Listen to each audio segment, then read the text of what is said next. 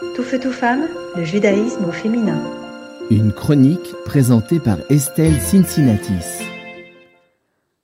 Alors que le monde entier se précipitait pour acheter ses derniers cadeaux et la bûche de Noël, moi, j'étais comme mon habitude, de veille de Noël, en train de me reposer, en sachant que le soir même, j'irai dîner au resto chinois avec ma famille.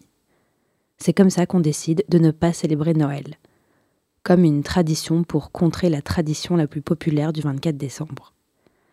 Cette année, le jour de Noël, j'ai rangé ma bibliothèque. 89 livres pour 35 mètres carrés. À croire que je vis littéralement dans une bibliothèque. Mes livres préférés sont les essais féministes et ce que j'appelle mes livres juifs. Il s'agit à la fois des livres de Tehilim, du Tanya et de la Bible, mais aussi des livres sur l'histoire du peuple juif, l'antisémitisme, et quasiment tous les livres de Delphine Orviller. Et là, une question. Mais où sont les autres? Où sont les autres autrices qui parlent de judaïsme?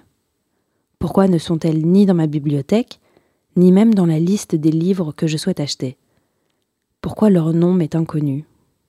Des Jacques Attali et des Serge Klarsfeld, ça, j'en ai. Mais les autrices femmes, où sont-elles? Alors que les femmes juives ont toujours joué un rôle crucial dans la culture et la continuité de leur communauté, leurs efforts n'ont généralement pas été documentés. Et les femmes n'ont pas juste tenu ce rôle-là, elles ont écrit aussi. Il en existe des milliers des femmes juives écrivaines. Pourtant, je pourrais difficilement en citer plus que cinq. Et évidemment, c'est un problème. Alors, donner une visibilité aux autrices et aux histoires des femmes juives, c'est exactement la mission que s'est donnée l'Association des archives des femmes juives. En anglais, Jewish Women's Archives, une plateforme en ligne qui documente les histoires des femmes juives, qui fait entendre leur voix et les incite à être des agents du changement. Fondée en 1995, les archives des femmes juives partent du principe que l'histoire des femmes, qu'elles soient célèbres ou non, doit être considéré de manière systématique et doit être rendu public de manière créative, pour justement produire des archives historiques plus significatives.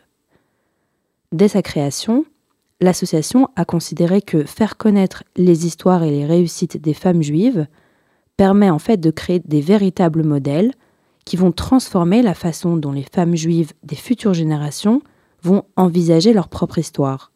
C'est une question de représentation évidemment. Notez aussi que dans les années 90 et l'explosion d'Internet, l'Association des archives des femmes juives a été pionnière dans l'utilisation des outils numériques pour créer des archives digitales. Et je vous assure, je pourrais passer des heures rien que sur l'onglet encyclopédie de leur site. C'est une véritable mine d'or.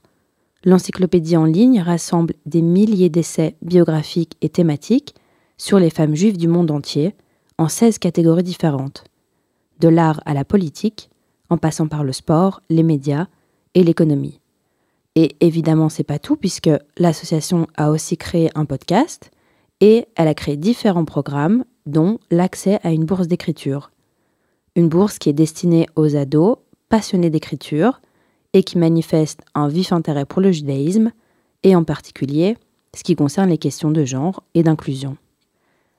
Et je suis tellement admirative quand je vois ce que les femmes font pour permettre à d'autres femmes de prendre conscience de leurs histoires et de leurs succès. Les archives des femmes juives permettent de créer de nouveaux narratifs.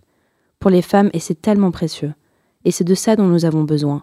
De plus de représentations de femmes juives, de modèles inspirants, en plus de ceux que nous connaissons déjà, de Simone Veil, Hannah Senesh et la reine Esther. Nous avons besoin de modèles plus contemporains aussi, parce que nous avons soif de connaissances. C'est précisément ça qui explique qu'il existe de plus en plus de programmes d'études juives pour les femmes et que des femmes juives créent des podcasts pour parler d'autres femmes juives. Et c'est la raison même de cette chronique quotidienne d'ailleurs. Alors continuons, continuons à écrire, à parler et à nous rendre visibles mutuellement. Parce qu'on dit souvent du peuple juif qu'il est le peuple du livre, eh bien apparemment ça marche aussi de manière virtuelle et au féminin.